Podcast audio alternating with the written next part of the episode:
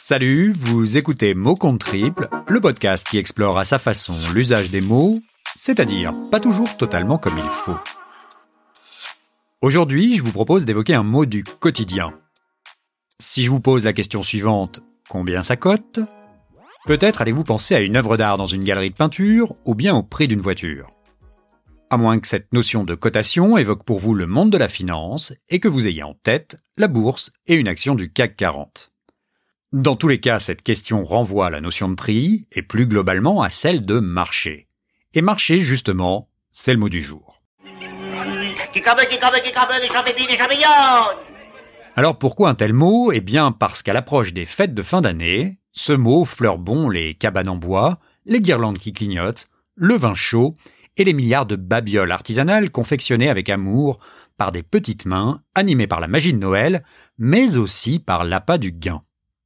Alors oui, ce mot marché m'inspire quelques réflexions économico, cinématico, musico, lexicales.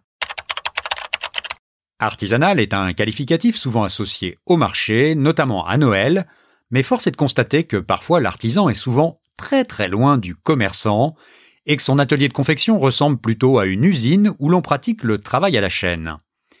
Enfin ça, c'est par exemple le cas quand le santon ne vient pas de Provence mais d'une lointaine banlieue de Pékin. Mais au fond, qu'importe l'origine, tant que la magie opère.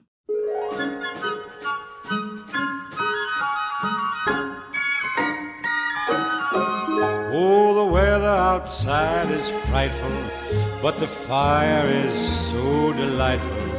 And since we've no place to go, let it snow, let it snow, let it snow.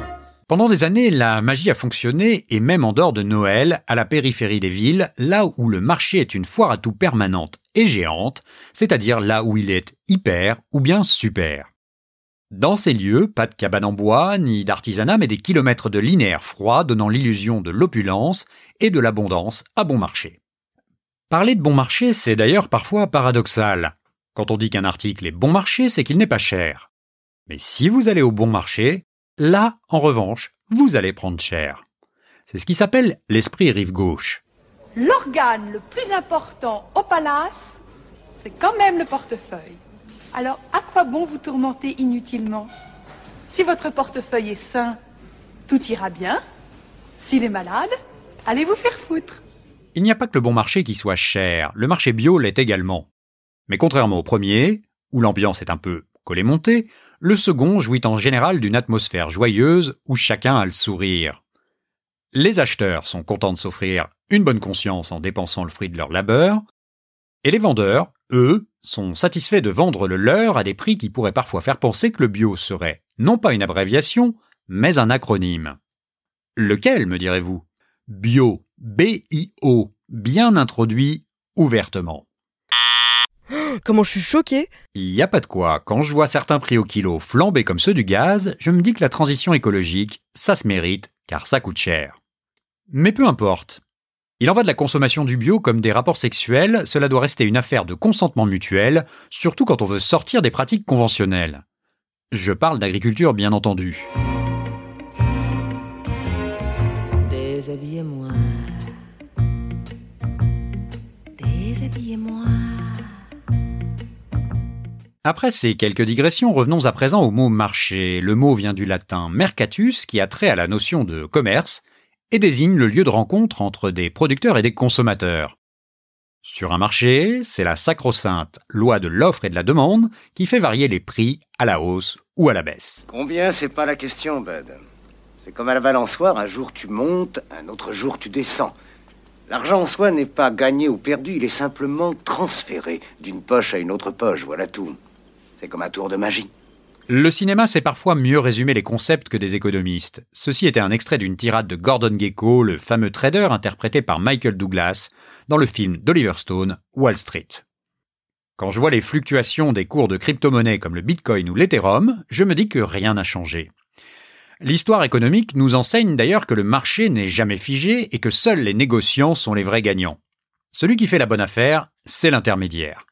Rappelons-nous que durant la fameuse ruée vers l'or aux États-Unis en 1851, ceux qui ont fait fortune, ce ne sont pas les chercheurs d'or, mais les marchands de pelles et de pioches.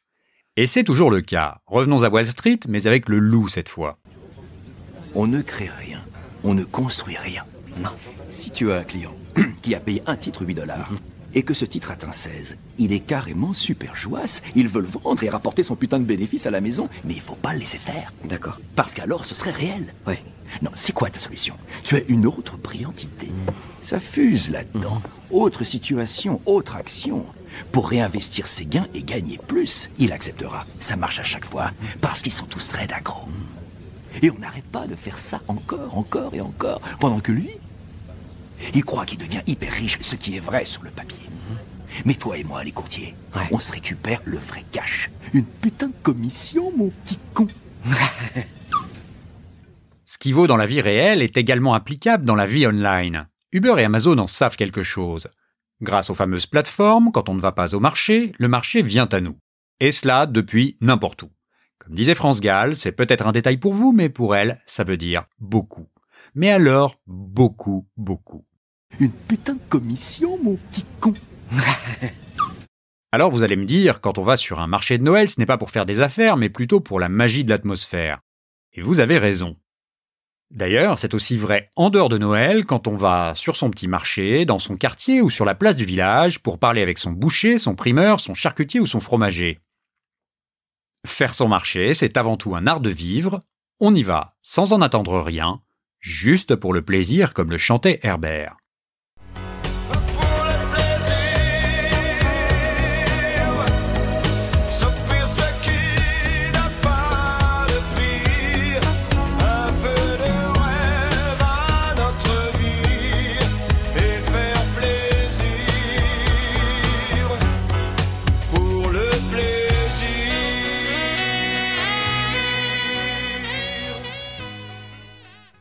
Lui, c'était plutôt pour celui des filles, moi je vous parle ici de ceux de bouche. Ce n'est pas tout à fait la même chose.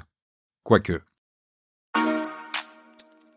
Voilà, c'est tout pour aujourd'hui. Merci de m'avoir écouté jusqu'ici. Sachez que moi j'ai pris beaucoup de plaisir à écrire et enregistrer cet épisode.